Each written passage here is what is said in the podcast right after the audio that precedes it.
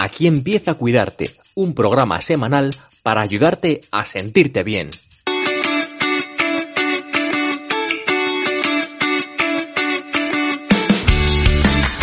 Bienvenidos a Cuidarte, un espacio para compartir inspiración e ideas sobre bienestar.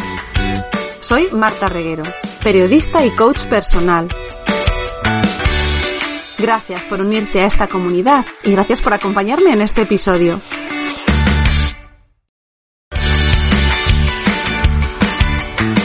Bueno, pues hoy vamos a hablar de un tema que seguro que conocéis, eh, bien porque os sintáis identificadas o, porque tengáis a alguien cerca, porque es un tema muy cotidiano. Vamos a hablar de cómo eh, sobreponerse, cómo superar, cómo crecer, sobre todo en una situación difícil como es una separación de pareja. Y, esto es algo que, como os digo, mm, seguramente habéis vivido de cerca porque una separación de pareja siempre supone una crisis importante en cualquier un sistema de vida, en, en, en todo lo que implica a nivel logístico, a nivel familiar. Y muchas veces eh, cuando vamos a la raíz de todo eso para, para poder salir adelante, para tener los cimientos de esa nueva vida que se supone que es por la que estamos apostando, ¿no? Por, hemos hecho un cambio importante porque creemos que hay otro camino. Muchas veces detrás de todo ese proceso hay algo que se queda a veces menos atendido, quizá que son las emociones. Y de ese núcleo emocional, pues surge toda esa capacidad de reconstrucción. Así que sanar y cuidar de esas emociones puede ser, yo creo, y ahora nos va a explicar nuestra invitada, el, el tener unos cimientos sólidos sobre los que edificar esta nueva etapa de nuestra vida. Así que atender a todo esto es importante y gracias a que hoy en día tenemos profesionales para ayudarnos en todo esto, pues hoy vamos a hablar precisamente de esto, de qué ayudas, de qué manera, de qué camino podemos ir haciendo en este proceso de recuperación. Y para hablar de todo esto, tengo conmigo a María Morillo. María es mediadora certificada por la Universidad Europea Miguel de Cervantes y es también coach sistémico familiar. Entonces, María lleva tiempo acompañando a mujeres, sobre todo, ahora me explicará si solo mujeres, pero sí, estamos enfocados quizá más en el papel femenino, a superar esta etapa que a veces pues se atasca y lo que parecía que iba a ser algo más llevadero, pues de repente se convierte en esa montaña que hay que escalar. Y bueno, gracias a, a la labor de María acompañando a muchas mujeres, pues ella nos va a dar pequeños recursos para que este, esa transición sea lo mejor posible. Así que bueno, María, muchísimas gracias por estar aquí. A ti, Marta, gracias por, permitirme este espacio para poder pues hablar de todo este tema que realmente es lo que tú dices. A veces se hace cuesta arriba. Pensamos que va a fluir, que va a ser una cosa pues o incluso creemos que va a ser algo rápido y fácil de superar y, y, se queda ahí atascado, se queda ahí atrapado y se convierte en un problema tanto para la, la pareja, en ese caso es pareja, como para los hijos o las hijas. Claro, porque al final nos convertimos muchas veces como núcleo familiar, como, como persona a cargo cuando tienes niños o cuando tienes familia que depende de ti, tu estado emocional influye mucho en el de las personas que te rodean, ¿no? Entonces, claro, cuando además de esa separación ya en ti misma afecta al resto, pues se puede hacer bola, ¿no? El preocuparte de tus emociones, de las emociones del de al lado. Pues sí, se hace bastante cuesta arriba y muchas veces no es tanto el hecho de que, mm, de que, o sea, no es que no sea tanto, sino que tú estás preocupada de tus emociones y puede que no veas lo que pasa a tu alrededor. Estás tan ocupado, ocupada en mirarte tú, en verte tú, como decir, en curarte las heridas tú, que no ves el sufrimiento que hay a tu alrededor y luego vienen los problemas. y el no saber qué es lo que ha pasado. Muchas veces se compara, no sé si es, acertado, una, ruptura de pareja con, un duelo. Emocionalmente es un duelo y, como tal necesita ir superando de diferentes etapas para poderlo transitar de una manera constructiva. Eh, sí, se compara quizás el, tema del duelo, porque el duelo está así más enfocado o lo entendemos más como eh, la muerte. Entonces, podemos hacer la similitud de que la separación es la muerte de una relación, por decirlo de alguna manera, o la, eh, muerte de múltiples situaciones, relaciones, una vida hecha. Entonces sí que es verdad que se plantea pues una serie de, fases, se dan esa serie de fases em, en la separación porque se puede ver la similitud con, la muerte o el fallecimiento pues, de un ser querido. Entonces sí que, existen diferentes clasificaciones para, trabajar el duelo. Eh, yo he, recopilado la que es más, eh, característica la que pues prácticamente todo el mundo conoce, que es la de Elizabeth Kabl, ¿cómo sería? Kabl-Kluber Ross. Yo ahí no te puedo ayudar. en las pronunciaciones me estrello siempre. Sí, sí, es que esta es un poco más complicada. Elizabeth Kluber Ross, esa es, más o menos. Mi inglés tampoco es demasiado, demasiado bueno. Y pues en esa es la que me he enfocado yo. Aunque quería hablar primero de en la, separación, al estar comparado con el fallecimiento, con la muerte, con la pérdida, que ahí es donde aparece el duelo, lo que trata la separación es de la pérdida de una serie de relaciones, de situaciones que teníamos antes. Sería, por ejemplo, la pérdida de la estabilidad y del status quo que veníamos teniendo hasta el momento. Por ejemplo, tenías tu familia, aunque no fuera eh, pues la mejor o no consideras que fuera la mejor, pues era la, era la tuya y era donde tú tenías tus cimientos y tus bases. También pierdes ahí las ilusiones, eh, los proyectos, las ideas que tú tenías eh, y que querías trabajar con tu pareja, que ya sería tu expareja, también pues el proyecto de los hijos, tú a lo mejor querías ver crecer a, crecer a tus hijos, pues eh, que toda la familia estuviera en la comunión, por ejemplo, en los eventos eh, familiares naturales y, normales. Sí, o sea, que tú te has hecho como un ideal. en realidad, yo para mí, por ejemplo, los, los duelos, es verdad que, que, la palabra duelo nos lleva a esa idea más eh, simplificada, ¿no? De, de la muerte, pero sí, como duelo en realidad es una, una pérdida entre el ideal que tú tienes de una situación y luego la realidad que te ha tocado vivir, ¿no? Entonces, transitar esa, esa, esa ruptura entre lo que tú has idealizado, lo que tú tienes construido en tu mente, a lo que realmente te está tocando vivir, eso nos pasa en muchas situaciones y al final es un duelo porque tienes que cerrar esa, esa etapa, esa idealización de eso que, y, y enfrentarte a lo que es real, que es lo que tienes delante. Y esa es la parte que cuesta más, ¿no? Quizá el aceptarlo. Sí, ahí es lo que tienes que empezar a, trabajar en lo que hablamos de las fases del duelo, que es la que no, yo quería pues empezar a, hablar. Son las fases de lo que se llama las cinco fases del duelo de Elizabeth, a ver si me sale, Kubler-Ross. No, siguen ser Kubler-Ross, más o menos. Bueno, pues esas cinco, cinco fases del duelo. La primera fase que sería la negación. ¿Vale? Tú en un primer momento estás en el, en el choque, en el shock de la separación y no te quieres enfrentar a esa situación, no quieres verla quieres seguir en tu mismo estatus, en el status quo donde tú, donde tú te sientes cómoda, te sientes protegida y eso en un primer momento pues no lo quiere, no lo quieres ver. La segunda sería la, lo, que, lo que se llama la ira. Aquí lo que vendría siendo la ira. Eh, cuando tú te separas, después de esa fase de, de negación, aparece el enfado por el daño que has sufrido, por el daño que te sientes que, que te han hecho, que tu pareja pues te ha dañado muchísimo. Ha sido, no sé, a lo mejor ha sido una separación para que nos entiendan nuestros oyentes. Es verdad que las fases del duelo tienen pues esas etapas, ¿no? De los cinco puntos que tú comentabas. y es verdad que hoy estoy más nerviosa, no sé. Nada, yo te ayudo y lo explicamos entre las dos. Es verdad que primero está la negación, ¿no? Que pasa claro. y podemos incluso eh, hablarlo para que se entienda, ¿no? No solo desde la separación, sino como eso que decíamos de la ruptura entre el ideal y lo que al final nos ocurre, ¿no?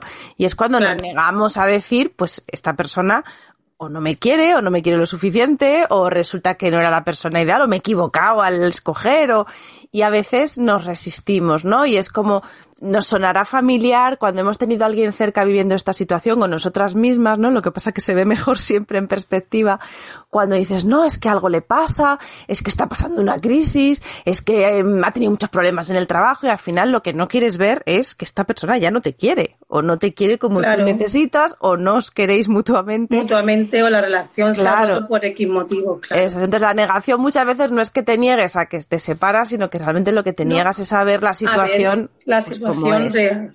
que es más cruda, ¿no? Y luego el enfado, es verdad que cuando eso ocurre, también hay una etapa ahí en la que, pues cualquier situación que se frustra, nos pasa eso porque quizá el enfado es más cómodo, ¿no? El enfado como te mueve a la acción, claro. ese impulso de decir, bueno, pues saco energía, porque si no me hundo. Entonces, saco energía y me enfado con, con él y a lo mejor es que esto estaba fatal y tal. Pero claro, si te quedas anclado en el enfado, no lo superas. No, no avanzas. Eso es. Exactamente, no sigues avanzando. A la siguiente fase. sí, yo creo que la, la, he explicado tú bastante mejor, que estás más acostumbrada. Después sería la negociación. En esa fase, pues lo que ocurre es que tú quieres, crees que vas a volver otra vez a lo que había antes. Quieres recuperar lo que tenías. Y entonces empiezas a hacer cosas diferentes para que volváis a, tener lo que teníais, para vivir juntos otra vez, pues el hecho de que negarte otra vez un poco a, la separación, al sufrimiento. Quieres mm. negar otra vez el sufrimiento y volver a lo que teníais antes. Sería la fase de negociación. Ya la, la siguiente, la cuarta, sería la fase de depresión, donde tú vas tomando conciencia real de que la separación es un hecho de que ya no hay vuelta atrás, ya no es posible volver a lo que había antes y entonces los sentimientos son de tristeza, los sentimientos son pues más profundos, más ahí es donde se trabaja también sobre todo la pérdida. Ahí la pérdida tú empiezas a transitarla y a, vivirla como, como algo pues más profundo y te empiezas a recluir. Después la quinta sería la aceptación ya aceptar realmente que, esto ha terminado, aceptar que no se va a volver atrás y el compromiso de, empezar a crear tu nueva vida. Empezar a crear la vida, una vida bien, una vida sana o crear una vida en el conflicto. También se puede crear de esa manera. Entonces, diríamos que no se ha superado el duelo, aunque la tendencia general es a creer que sí, Sí, o sea que por lo que nos cuentas, realmente si haces todas las etapas, o sea, si tú te permites, porque la, la dificultad muchas veces, yo creo, ¿no? Corrígeme si me equivoco, está en transitar la tristeza. O sea, la tristeza nos, nos da, mm, nos cuesta mucho. ¿No? No, no. Realmente la mayor dificultad sería transitar la ira. Eso sería el, donde la gente se queda atrapada, en la ira.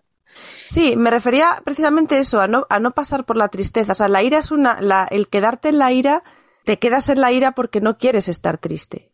Lo que no quieres es pasar a la siguiente etapa. La tristeza nos, nos da mucho más miedo, ¿no? Mm, realmente, perdóname que te voy a corregir mm. aquí, el tema de, la, de las etapas de, del duelo realmente no es una, no es una cuestión lineal. Se transita de una manera circular. Es decir, Normalmente se pasa por todas las etapas, pero no se pasa de una manera, empiezo con la primera, termino la primera, paso a la segunda, no. Ocurre que tú vas fluctuando de una, de una etapa a otra. Tú puedes pasar de la etapa de la ira a la etapa de la aceptación. Tú puedes estar enfadada y aceptar algo, pero puedes volver otra vez a lo que sería la, depresión. Porque es circular, se ha, demostrado en diferentes estudios que no solamente, no, no va hacia adelante, sino que va fluctuando y es lo que llamaríamos las recaídas. Vale. ¿Vale? Porque y eso hasta cierto punto, una persona que lo esté viviendo, ¿no? Y que diga, ostras, pues yo estoy recayendo y estoy yendo precisamente en ese círculo que ahora estoy entendiendo y no doy el siguiente paso de alguna manera se le podría explicar que eso hasta cierto punto es normal, o sea, que no, no es que lo esté haciendo mal, ¿no? Que es una cosa humana y que al final nos cuesta hacer todo ese recorrido de manera que ya no volvamos hacia atrás, ¿no?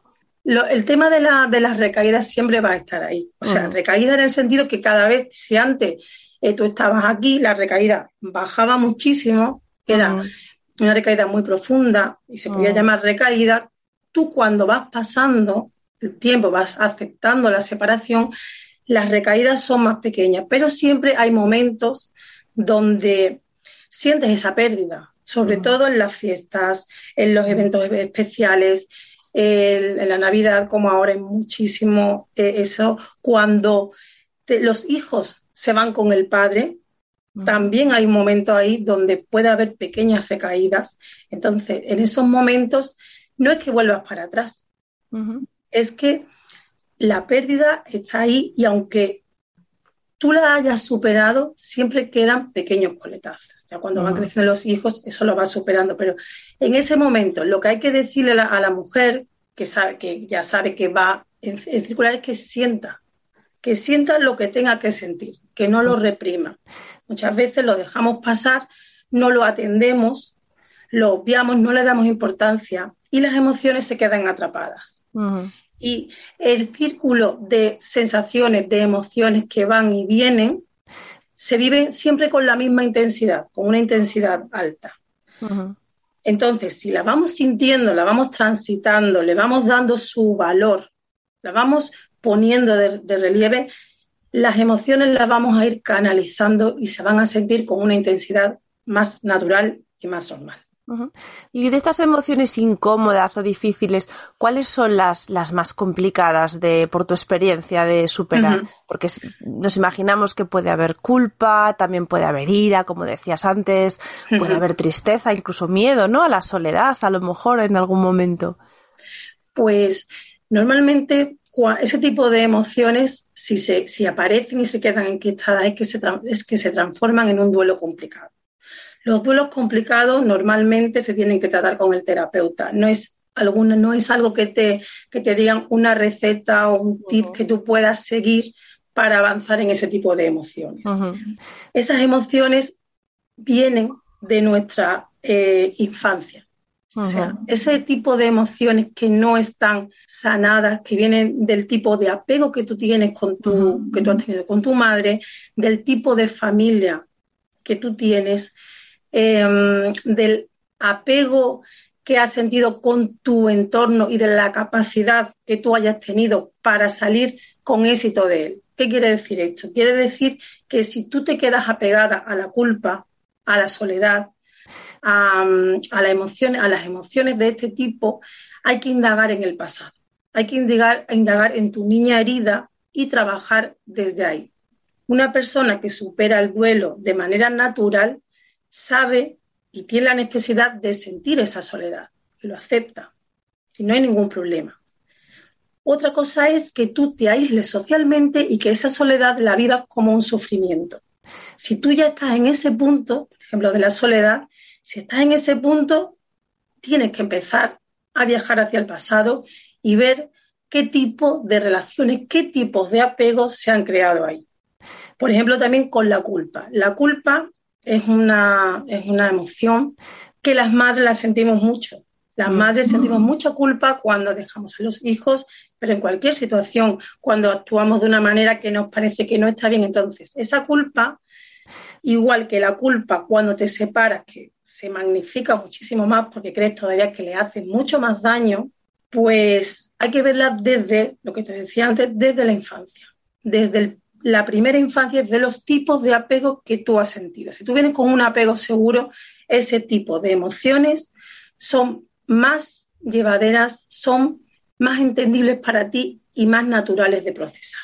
O sea que al final, como en otras situaciones de la vida, cuando vivimos esta, una separación, como te decía, en cualquier otro momento difícil, siempre hay una oportunidad ahí de revisar o de sanear todo el equipaje emocional que llevamos, ¿no? Porque al final es muy difícil, como tú nos estás explicando, eh, sacar esos recursos de enfrentarnos al final a la gestión de nuestras propias emociones sin eh, hacer ese repaso, ¿no? O sin ver qué es lo que hay detrás, que muchas veces, como decías, eh, tiene que ver con cómo nosotros hemos nos hemos relacionado con determinadas emociones o situaciones, ¿no? Como decías, del apego, esa sensación a lo mejor, ¿no? De, necesidad, de, de, cómo estamos en la relación con las expectativas que estamos generando, que a lo mejor vienen marcadas por ese bagaje.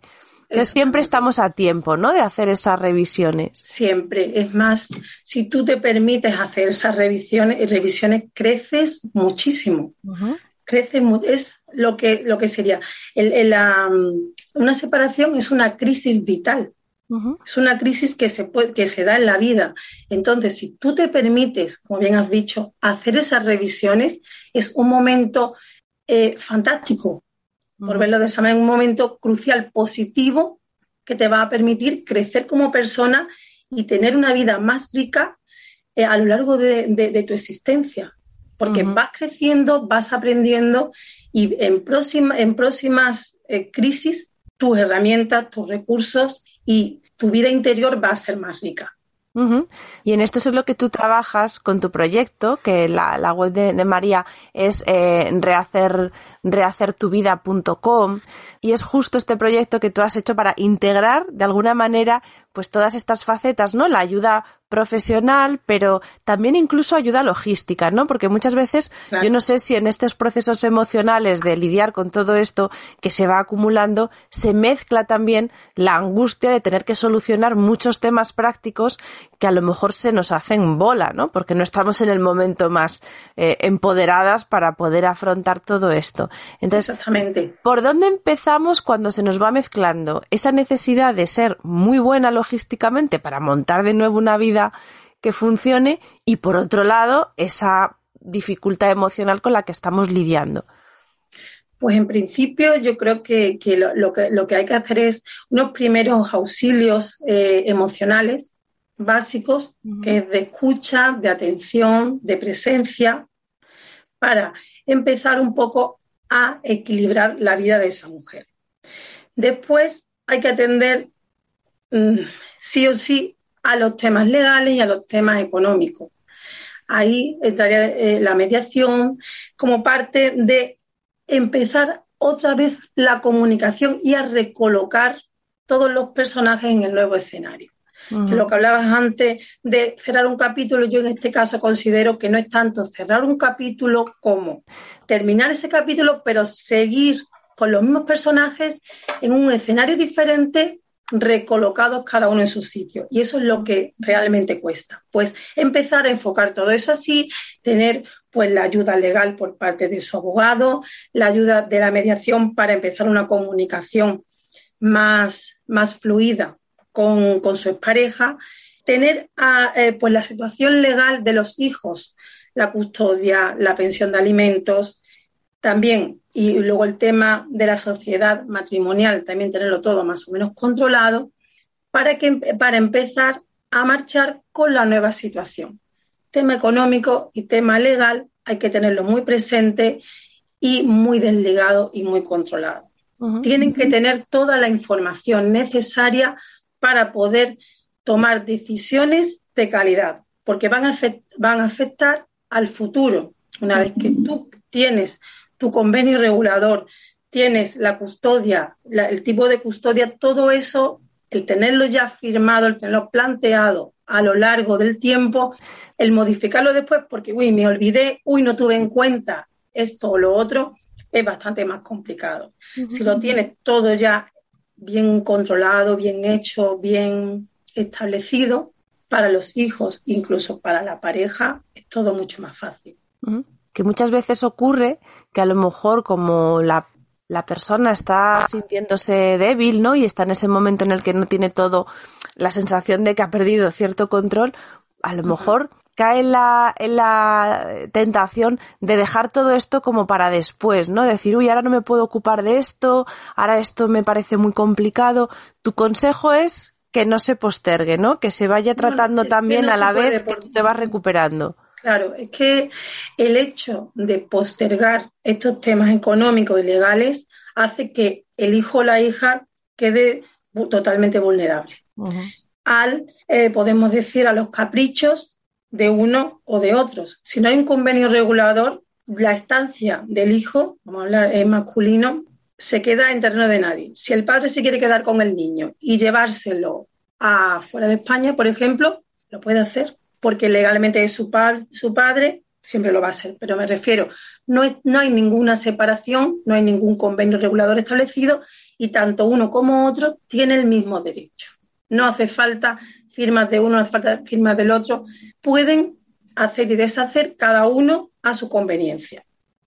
Si existe mala comunicación, si ha sido una ruptura muy traumática, ese tipo de situaciones se dan y se complica muchísimo el tema. Entonces, eso es prioritario y fundamental. Tener un primero, los primeros auxilios eh, emocionales para estabilizar un poco a esa mujer y a partir de ahí los temas, las cuestiones económicas y los temas legales. La profesión de mediador, este recurso que no todo el mundo conoce, el recurrir a un mediador, ¿eso cómo funciona? ¿Es una, es una alternativa a ir a un abogado o es el paso previo a ir cada uno a su abogado? ¿En qué lugar está la mediación? La mediación estaría, puedes ponerla delante o detrás. Tú puedes tener tu abogado y aparte recurrir a un mediador. El mediador lo que hace es que si la, ruptura, la separación es traumática, no hay acuerdo, lo que hace es presentar un escenario neutral donde ambas partes puedan, puedan hablar, puedan comunicarse y puedan entenderse para tener un resultado, lo que se llama win-to-win, un resultado donde ambos ganen o ambos pierdan lo menos posible por el bien del menor. Si cada uno tira por su lado, piensa en su egoísmo, el resultado puede ser algo negativo para el menor. Normalmente la mediación lo que hace es mirar por el bienestar del menor. O sea, que la mediación se da en situaciones donde hay niños. O sea, una pareja sin niños no recurre a un mediador. Normalmente no hace falta. Si quieren recurrir, pueden hacerlo, pero normalmente no se da la situación. Se dan en situaciones con, donde hay hijos donde, y donde la, situación es muy complicada para que se pueda resolver sin que haya daños colaterales. Entonces, la función del mediador está sobre todo en, la, en, las relaciones de, de en las rupturas de parejas familiares donde hay hijos. Sí. Vale, porque entendiéndolo, de alguna manera, cuando una pareja se separa y no hay hijos, esto que tú contabas de que los personajes siguen siendo los mismos, bueno, pues tú puedes directamente quitar a esa persona de tu vida y es más sencillo que ese personaje no tenga que estar en la historia porque no hay ningún vínculo, ¿no? En el sentido que te obliga. Claro. En el caso de cuando hay hijos es que, como tú decías, son los mismos personajes porque ese padre, esa madre tienen que seguir formando parte de la vida de esos hijos. Entonces, claro, aunque para ti no va a ser más esa pareja, pero mm, el personaje sigue estando en la historia porque no lo puedes. Y hay que recolocarlo. Claro, hay que ¿Sabes? La cuestión de la pérdida es que tienes que volver a recolocar. Y eso es una dificultad que se da muchísimo. Tú, y se da en la, eh, cuando hay mucha ira y mucho enfado. Tú no dejas de ver a esa persona como tu pareja en lugar de verlo como el padre de tus hijos. Hay que cambiar de un estatus a otro. Y eso se hace a través del duelo. Y en este caso, cuando tú, eres coach sistémico, ¿no? Nos eh, comentaba yo al, comienzo. Eh, sistémicamente también hay ahí reajustes, ¿no? Y sabemos que los sistemas tienden a ordenarse, a completarse, y eso requiere un tiempo. ¿Cómo podemos saber que ese tiempo es sano o ese tiempo se está alargando ¿Hay alguna pista que podamos? Sí, normalmente suelen dar. Yo, yo realmente mm, no lo diría tanto así, pero bueno, suelen mm. dar de un año a dos años, como el tiempo sano de duelo. Depende. Hay personas que en seis meses pueden estar ya bastante recuperadas y pueden hacer su vida y muy bien, y personas como yo que yo tardé cinco años en recuperarme de, mi, de mi duelo. ¿Por qué? Pues porque cada persona tiene una circunstancia, tiene un bagaje, como tú decías, tiene una situación después de la ruptura que te permite o te, te facilita o te dificulta ese proceso de duelo. No es tan fácil. Y no por ello tienes que estar atrapado, tienes que darte, sino simplemente el proceso es más largo. Sí que es verdad que el tiempo que se da es de uno a dos años. Quizás a partir de ahí eh, puedes buscar con más ahínco la, ayuda terapéutica. Y uno de los obstáculos también que, observamos en estos procesos es la comunicación. Y también hacías referencia tú ahora, ¿no? El papel de mediador, pues justo cuando esa comunicación se resulta casi imposible y es tan importante precisamente para sentar las bases de esta otra vida organizada de otra forma distinta. Sí. ¿Qué se puede hacer para mejorar esa comunicación cuando la cosa está complicada? Bueno, pues primero entenderse uno emocionalmente. Si tú no te entiendes y no te responsabilizas de ti misma, la comunicación no fluye. ¿Por qué? Porque sigues culpando a la otra persona. Entonces, la, la, base de la comunicación es que no haya ira, que no haya rechazo, que no haya el culpar y el eh, esa persona es lo peor que hay, ¿no? Mm. sino ya empezar a tomar tu responsabilidad, a ver en la distancia y a ver que cada quien ha tenido su parte de responsabilidad, de una manera o de otra. Tú tienes en tu web una, mm, bueno, en tu, en tu blog tienes una serie de artículos y hablas de una técnica que se llama diálogo planificado para mejorar precisamente estas comunicaciones cuando se atascan. ¿En qué consiste? ¿Cómo es esa, esa técnica? Bueno, pues eso hace tiempo que ya, que ya lo escribí. El diálogo planificado es tener una, hacer una previsión, hacer una, pues, me has pillado completamente porque lo hice hace un montón de tiempo. y no recuerdo los pasos bien de cómo lo tenía yo ahí. bueno, es conocer, bueno, pero saber que existe, ¿no? Porque muchas veces, claro, el que, el que tiene esa dificultad dice, bueno, ¿y por dónde empiezo? Y a veces cuando hay una estructura, aunque no la expliquemos, yo ponemos el enlace y que lo puedan leer, pero, pero sí que hay como una especie de, no es un guion, ¿no? Pero de alguna forma. Lo voy a mirar porque, claro, yo, lo, yo luego lo hago a mi manera, no lo, no, no lo, no lo miro exactamente. No hace falta, pues te decía que es el concepto. Es la idea en sí de en qué consiste. Pues el diálogo planificado es tener previsto lo que vas hablando en cada momento. Planificar lo que vas a decir. No puedes, tú si vas con tu pareja, no puedes llegar y soltar lo primero que se te parezca, lo primero que te parezca. Tú tienes que planificar lo que quieres hacer primero, lo que quieres conseguir, eh, el resultado que quieres conseguir. Eh, por ejemplo, el objetivo, que es lo que decía antes, pues todo lo que tú quieres conseguir, quieres conseguir primero planificándolo, como la palabra dice. Mm, tú quieres conseguir que tu pareja, pues por ejemplo, llegue a, una hora adecuada a recoger a los niños, a la hora que teníais prevista, pues piensa antes lo que le vas a decir, qué emociones implicadas están ahí, cómo tú vas a responder ante eso y cómo puede responder él tenlo más o menos todo previsto. Estate presente, ten en cuenta esas emociones y ten en cuenta el resultado de él para no atacar tú también, sino tenerlo previsto para hacer una situación controlada. O sea, es como a mí me viene la imagen como si tienes que ir en un camino, en una carretera, tienes tu mapa y dices, uy, qué peligro tengo porque me voy a salir por aquí, por esta calle para ver esto. Ahora de repente veo un puente que me gusta y me voy a ir por aquí. Ahora me voy a parar en este mirador, es decir, tú tienes tu ruta, tú tienes que llegar ahí, no te dejes ir por los ramales, porque si no, que efectivamente, cuando están las emociones a flor de piel, a lo mejor la conversación empieza yendo sobre el horario en el que tienes que recoger a los niños y terminamos hablando de por qué tú nunca cumples las cosas que yo te dije. Exactamente. Entonces, tú cuando tú estás presente y estás eh, en ese momento consciente de, de, tus emociones en cada momento. Entonces, no permite que la otra persona te lleve a su terreno. Más o menos sería eso.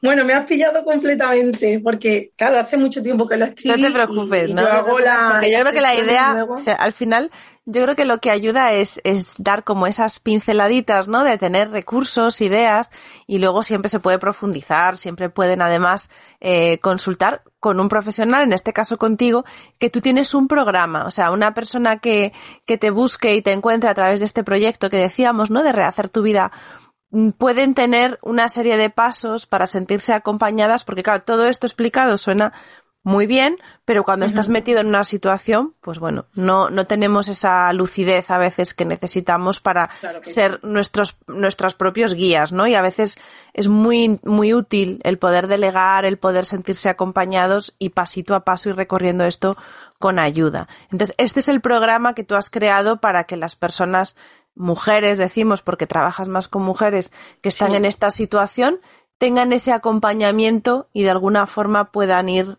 avanzando, ¿no? Para que sea un proceso constructivo. Exacto. Pues lo que, lo que estoy creando este año es el, círculo más, que se llama. Eh, porque yo tenía mi programa Permite y lo he dejado ahora aparcado para empezar nuevos proyectos. Este año vamos a empezar con el círculo más, que se llama Círculo de Madres Solteras y Separadas, para que sea un acompañamiento más global. Estoy yo, que seríamos, por, por, decir, estaría en la cabeza visible, pero luego eh, dentro del círculo las mujeres se van apoyando la una a la otra y con su propia experiencia vamos avanzando. Los círculos no funcionan como terapia, sino que funcionan de una manera de acompañamiento y de entendimiento. Aparte, es una plataforma donde van a encontrar también talleres, van a encontrar directorios para, para, encontrar pisos, o sea, una serie de recursos muy útiles para a la hora de separarte. Ese sería el proyecto de este año. Vale, o sea que tú has has, notado que, esa necesidad de apoyo, ¿no? Que también surge cuando las personas están transitando una situación difícil, parece que el tener iguales en la misma situación, pues necesitas en un momento dado alguien que te, que te entienda, que vea a lo mejor la situación con tu misma mirada. Eh, ¿Qué peligro hay ahí de que se realimente el drama, no? Porque a lo mejor también cuando te estás rodeada de personas que lo están viviendo igual, dices, bueno, mejor necesito oxígeno y tal. Ahí estáis los profesionales, me imagino, para que eso siga avanzando, ¿no? Exactamente.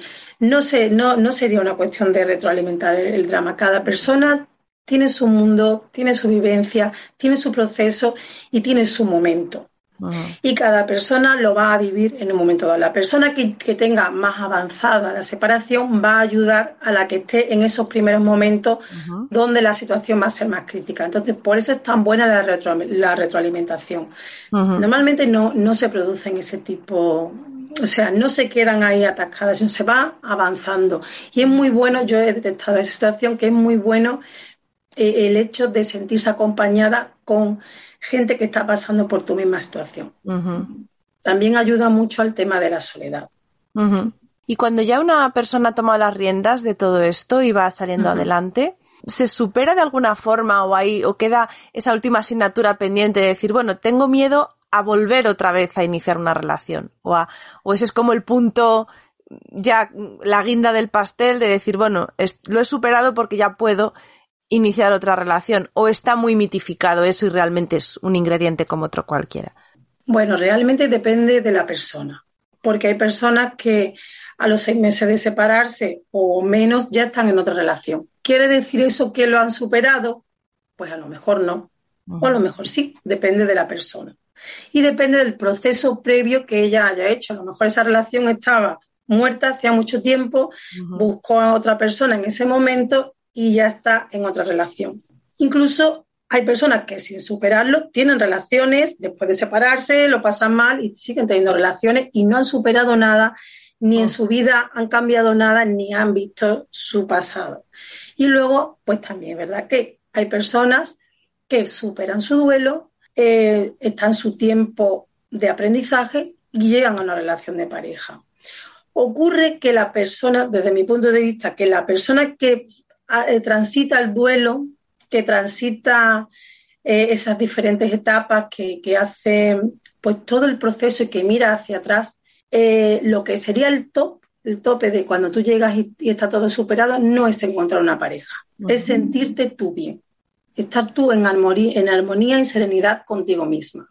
Que llega la pareja, tú estás abierta y puede ser que vaya bien, si quieres y si no, pues no pero el objetivo principal es el que tú te encuentras bien.